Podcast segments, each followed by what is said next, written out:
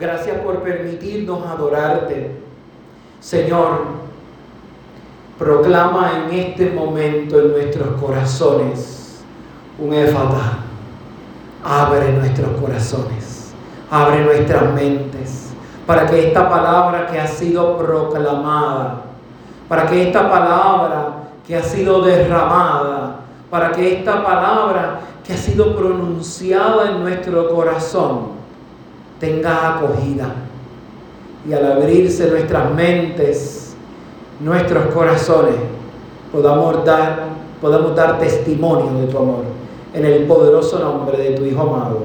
Amén. Vamos a sentarnos.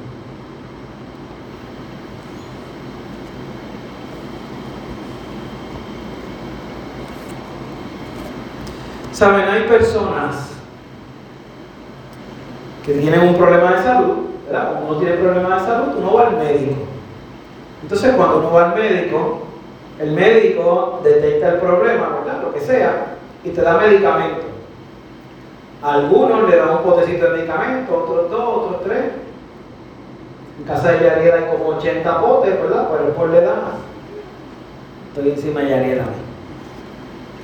Pero yo fui a la farmacia, cogí los potecitos, me los traje a mi casa y los puse en la mesita. Y no los toqué y yo seguí viviendo mi vida. Así que los medicamentos se convirtieron al final del día en un desperdicio. Están ahí, pero no los estoy usando para lo que fueron creados. Así que no están haciendo nada en mí. Por ende, es un desperdicio. El Evangelio puede ser proclamado. Podemos tener una Biblia con nosotros. Pero si no la usamos, se convierte en un desperdicio. Por eso Jesús repetía en el Evangelio, el que tenga oídos para oír, que oiga. El Evangelio puede ser proclamado muchas veces y muchas veces usted puede pegar en las redes sociales versos de los Evangelios que sean bonitos, que sean chéveres, que hablen del amor al prójimo. Cuando usted se siente atacado o atacada por alguien, usted pone un, pedazo del Evangelio o un pedazo de las Escrituras, cuestionando y atacando si eso es algo correcto en la cristiandad. Pero al final del día, la pregunta fundamental es, ese Evangelio que yo uso y que es proclamado, es un desperdicio en mi vida o lo estoy usando según me lo recetaron. Esta pandemia, el coronavirus, logró exponer un serio problema que tenemos los seres humanos. Los seres humanos padecemos de una enfermedad que se llama delirio de omnipotencia. El delirio de omnipotencia al final del día es creer que por nuestras fuerzas, por nuestra inteligencia, por nuestra sabiduría o por nuestros méritos vamos a ser salvos. Pensamos que al final del día, no importa la circunstancia, nosotros tenemos el control. Este delirio de omnipotencia es lo que nos ha llevado a que millones de personas todavía no se vacunen porque ellos entienden y asumen que ellos están bien, que ellas están bien y que al final del día ellos y ellas tienen el control. El más pequeño elemento de la creación, un virus, que para ser detectado tenemos que utilizar microscopios bastó para mostrar la vulnerabilidad humana. No importó si los países tenían arsenales nucleares, no importó si tenían armas sofisticadas, no importó si usted limpiaba su casa todos los días, no importó si en su casa usted tenía un arma, no importó si usted tenía guardias de seguridad al frente. El virus venció a las economías el virus venció a los ricos y a los pobres. El virus ha matado y mata sin mirar a nadie. Es el signo claro de que no existe la omnipotencia en el ser humano. Somos seres creados a imagen y semejanza de Dios, pero somos seres inferiores a Dios. Jugar a ser Dios es un peligro increíble. Ese peligro va atado a la arrogancia de saber que yo soy mejor que el mensaje y que yo soy mejor que el mensajero. Nuestra tierra al final del día hoy está dividida. Puerto Rico, Estados Unidos, está dividida a nivel religioso entre conservadores y liberales, fundamentalistas y no fundamentalistas como se han autodenominado. Ese elemento, ese simple elemento de cualquiera de los dos bandos asumir que tiene la verdad es un acto de arrogancia peligroso que compromete el mensaje y compromete el mensajero. Por eso nosotros tenemos que ver cómo en nuestra vida se va desarrollando y se va cultivando como el bambú. Dios está tratando de hacer algo con nosotros. Nosotros no somos omnipotentes, nosotros no somos Dios, pero sí somos sus hijos. Y como buen padre, Él ha elegido el mejor camino para criarnos, para educarnos. Cuando usted va a sembrar un bambú, usted toma la semilla y la pone en tierra. Pero esa semilla no crece de inmediato ni se va a levantar de inmediato. Esa semilla, desde el inicio hasta que germina, dura seis años. Seis años pacientes de siembra. Seis años pacientes de cultivo. Seis años pacientes de regar la semilla. En esos seis años, la semilla no está quieta. La semilla no está en silencio. La semilla está desarrollando raíces profundas.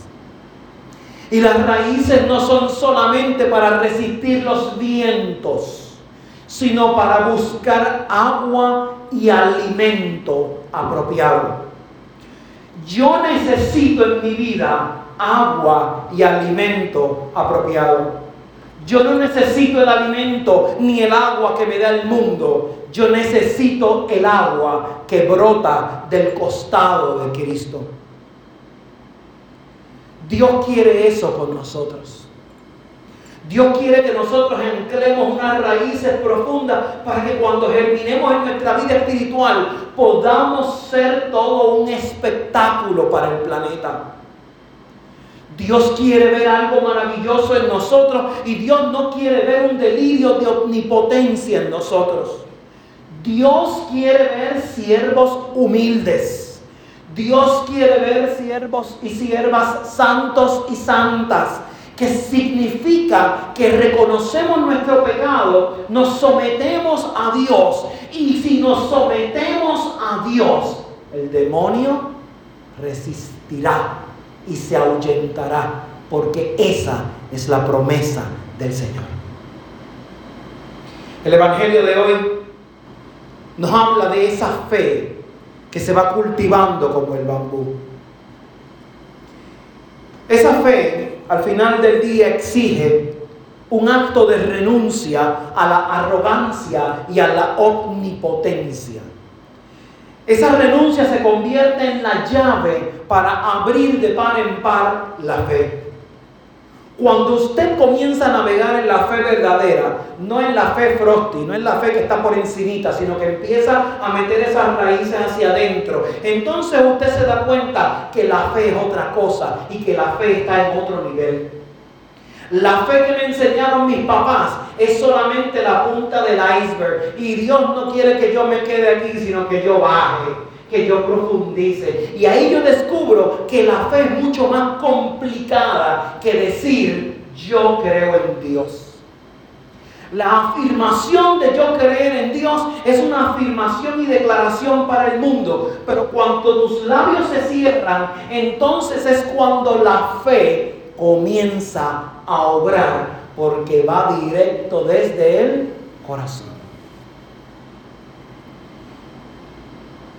Nosotros somos una obra de arte de Dios. El Evangelio, al igual que los Evangelios pasados, nos habla de milagros, nos habla de advertencias, nos habla de fe. La primera porción del Evangelio del verso 24 al verso 30 nos habla de la fe de una mujer. Jesús estaba tratando de apartarse del mundo porque había hecho muchos milagros y estaba tratando de recargarse. Y aparece esta mujer que dice que la hija tenía un espíritu inmundo y como madre al fin va corriendo a buscar hasta el fin del planeta una solución para su hija. Y la solución la encuentra en sus hijos, en Jesús. Y Jesús, entonces cuando está a punto de dar la solución, le dice, mira, pero yo vine aquí para las ovejas de Israel. Tú no eres de las ovejas de Israel. Entonces la mujer activó la llave vital de la fe. La mujer pudo creerse superior a los judíos. La mujer pudo creerse superior a ese pueblo. La mujer pudo creerse que estaba ofendida pero la mujer sabía que su amor era más profundo y su fe tenía que abrirse. Entonces la mujer insertó la llave. Cuando Jesús le dijo, no se le da la comida a los perrillos, sino que se le da a los hijos. Y la mujer se quitó la arrogancia de su vida. La mujer se quitó cada uno de esos elementos de omnipotencia y dijo, pero Señor, aún los hijos, los, los perros, comen de los pies de los hijos. La mujer se pudo haber ido. Yo pude haberme ido. Tú pudiste haberte ido. Pero decidí activar una llave diferente. Generalmente si alguien me da un golpe en la mejilla derecha, el Evangelio dice que nos pongamos a la izquierda, pero nos enseñan, nos enseñan de chiquito que entonces me subemos un puño. Pero entonces el acto de meter la llave de la fe, renunciar a la arrogancia y a la omnipotencia, produjo un resultado diferente. Jesús tenía el poder de resistirse a ese momento pero decidió usar ese momento para mostrar un mensaje increíble, único y especial. La fe derriba montañas. Y la fe derriba montañas no porque el pastor lo diga o porque la pastora lo diga, derriba montañas porque Cristo me hizo la afirmación en mi vida que iba a derribar montañas. La segunda porción del Evangelio también habla de sanación y habla de la sanación de un sordo mudo. Y es interesante la palabra que utiliza, que traducida a éfata dice, sé abierto. Y probablemente para usted no es nada que haya curado un sordo mudo. Pero una persona que no ha podido hablar, que no ha podido expresarse en su vida, cuando le dicen sé abierto, se siente libre. Y la libertad, escuche bien esto, la libertad es un bien mayor, es algo increíble y absoluto en nuestra vida. Si yo me sintiese libre en esta vida, yo andaría casi levitando en las nubes. Si usted se sintiera libre en esta vida, sentiría milagros increíbles alrededor de usted. Pero la libertad que Dios me está ofreciendo necesita la llave de renunciar a mi arrogancia, renunciar a mi omnipotencia, renunciar a que yo lo puedo y dejar que Él pueda sobre mí. Como obra de arte de Dios, Dios protege con especial interés a sus obras de arte. La muestra de la fe que habla en el Evangelio la vemos también dentro de las lecturas, la primera y la segunda lectura, como una amonestación y como una promesa. La segunda lectura es una especie de amonestación, de llamada a la acción, y la primera lectura es una marca de esperanza, una marca de promesa. ¿Cuán importante es la creación? Tú, yo, para Dios. Hay una catedral en Londres que se llama la Catedral de San Pablo, de San Pablo. Y esa catedral tiene unos, unos frescos, unos lienzos hermosos. Pintados en la pared. Pintados por el artista James Thornhill. Hay una anécdota muy interesante que dice que él estaba pintando y estaba trepado en un andamio y él de momento se despegó un poco para ver cómo iba la obra y se quedó maravillado usted va a alguna de las catedrales europeas, no importa en qué catedral europea usted vaya, muchas iglesias europeas, usted va a ver que está lleno de obras de arte en el techo, en las paredes, y es una manera de adorar a Dios. El arte es una manera de adorar a Dios. Entonces, él, imagínense que este es el andamio, y aquí está el fin del andamio. Entonces, esta es la obra de arte, y él siguió como despegándose para apreciar todo, pero mientras se despegaba, se acercaba al precipicio del andamio. Entonces abajo uno de sus ayudantes estaba viendo lo que estaba pasando. Y cuando ya estaba a un paso de caer, el ayudante dijo, si le grito, se va a asustar y se va a caer. Así que voy a hacer algo diferente. Entonces él vino, cogió una brocha, un pincel, la mojó en la pintura y la tiró. Y la brocha vino y cayó en el lienzo y se esparramó la pintura en el lienzo. Entonces el artista, sorprendido por la situación y al ver que su obra estaba comprometida, dio un paso hacia adelante y se salvó. A veces Dios hace eso en nuestra vida.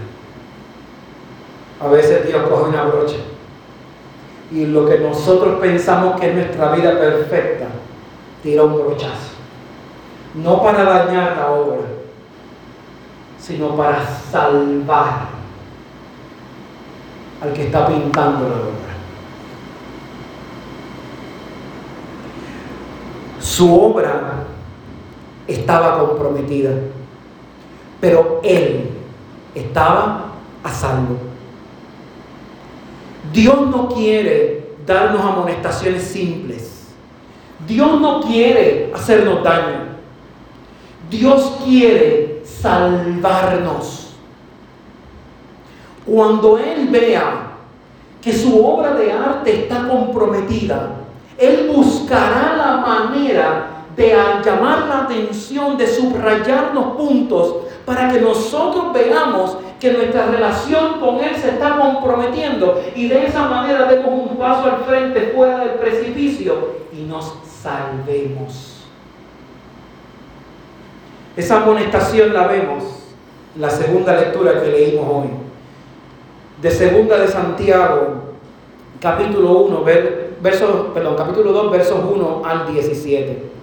La primera porción me llama mucho la atención y dice, hermanos míos, si su, que vuestra fe en nuestro glorioso Señor Jesucristo sea sin acepción de personas porque si, vuestra en vuestra congregación entra un hombre con un anillo de oro y con ropa espléndida, y también entra un pobre con vestido andrajoso, y miráis con agrado al que trae la ropa espléndida y decís, siéntate tú aquí en buen lugar, y le dices al pobre, quédate en una esquina, siéntate aquí bajo mi estrado, no hay distinciones entre ustedes mismos. Venid a ser jueces con malos pensamientos Fíjense qué cosa maravillosa. yo quiero ser la obra perfecta, amorosa y salva que Dios quiere para nuestra vida. Pero dentro de ese proceso, Dios reconoce que tiene que hacer unos cambios maravillosos en nosotros. Y comienza haciendo las amonestaciones simples. Y esta amonestación habla del juicio, de cómo yo voy a juzgar a las personas, de lo que yo estoy haciendo para juzgar a los demás, de lo que yo estoy haciendo para lastimar a los demás. Entonces, dentro de ese ejercicio, yo me doy cuenta que, la lectura me está diciendo, ¿quién soy yo para juzgar a mi prójimo? Y si yo juzgo a mi prójimo, aunque sea con el pensamiento, porque aquel está mejor vestido, porque aquella está peor vestida, porque este funciona de esta manera, porque aquel es basurero y este otro es doctor, cuando yo entro en esa dinámica nada más de pensamiento, Yo estoy comprometiendo la obra de Dios porque me estoy apartando de lo que Dios me creó. Dios me creó para tener raíces profundas que dieran un espectáculo increíble, no para tener hojas marchitas que representan al final del día mi atraso como cristiano y como cristiano. Jesús está también tratando de que todos entendamos que uno de los pecados más graves que existían en aquel momento era el adulterio. Pero aún con el adulterio Jesús está diciendo, hay otros pecados que hacen daño también a esas raíces que ya yo estoy sembrando en la vida. La segunda lectura no solamente nos habla de una amonestación, sino también trata un tema luterano muy importante. La fe sin obras es muerta. Se trae el cuestionamiento en Santiago, hermanos míos, ¿de qué aprovechará si alguno dice que tiene fe y no tiene obras? ¿Podrá la fe salvarle? Fíjense que cargado está este fin de semana de muchas lecciones y de muchos puntos.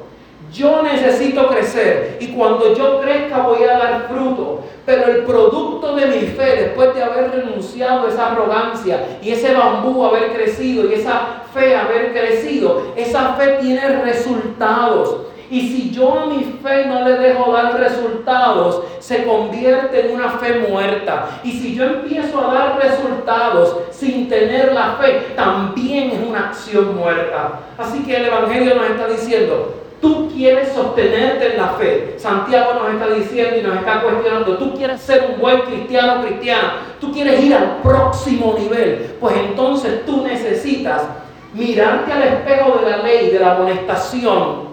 Reconocer que tu fe es una llave magistral que abre muchas cosas. Pero la fe tiene un resultado particular, que son obras que nacen del propio amor, de la propia fe. Y cuando esas obras tienen una manifestación increíble, un punto increíble, entonces la esperanza, entonces la misericordia comienza a tener más sentido en nuestra vida. Fíjense la primera lectura, que está tomada del capítulo de Isaías, capítulo 35, versos 4 al 7a. Antes de leer los versos 4 al 7a, quiero leer los versos 1 al 3 para que veamos por dónde iba esa proclamación de Isaías. Dice, se alegrarán el desierto y la soledad, y el yermo se gozará y florecerá como la rosa, florecerá profusamente, y también se alegrará y cantará con júbilo. La gloria del Líbano le será dada, la hermosura del Carmelo y de Sarón. Ellos verán la gloria del Señor y la hermosura del Dios nuestro. Isaías está tratando de decirnos a todos, de una manera u otra, que hay esperanza. Dice el verso 3, fortalezcan las manos cansadas, afirmen las rodillas endebles. Eso es antes de comenzar con el texto. Eso es antes de comenzar con la lectura de hoy. Nos está diciendo, llegó el momento de ponernos en pie para la victoria del Señor.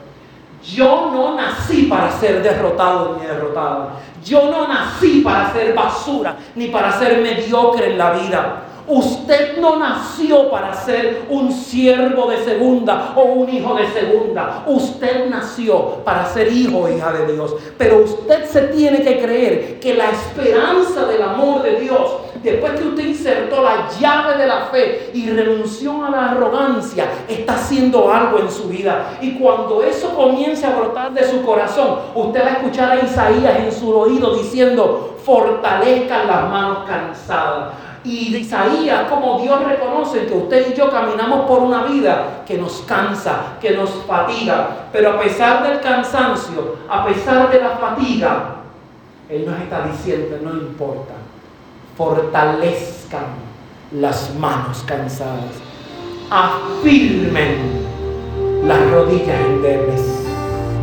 esfuércense y no teman. Esfuércense y no teman. Hoy el mundo celebra la vida de una mujer admirable. que vivió una sequía espiritual toda su vida, que la calumniaron y la patearon. Aún allegadas a ella bien cercanas la traicionaron, la lastimaron.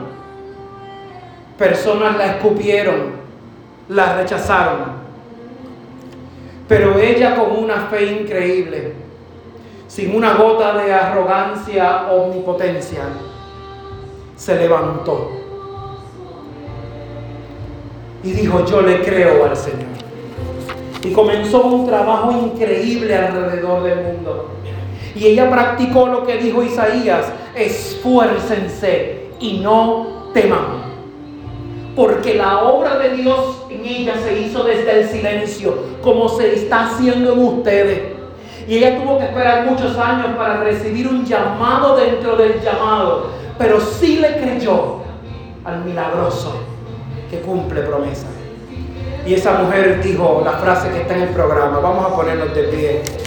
Dice, a veces sentimos que lo que hacemos es tan solo una gota en el mar, pero el mar sería menos si faltara una gota. La Madre Teresa de Calcuta dijo esas palabras. Quiero que mi vida esté convencida de que el milagroso está aquí y está viviendo y está viviendo para hacer milagros. Santo Espíritu de Dios, úngenos. Santo Espíritu de Dios, sabemos que estás aquí. Sabemos que has hecho y estás haciendo milagros. Derrumba a Satanás, derrumba los muros de mi arrogancia y de mi omnipotencia. Y declaro que tú eres el milagroso que abre caminos, que cumples promesas, que das vida en Cristo Jesús. Amén.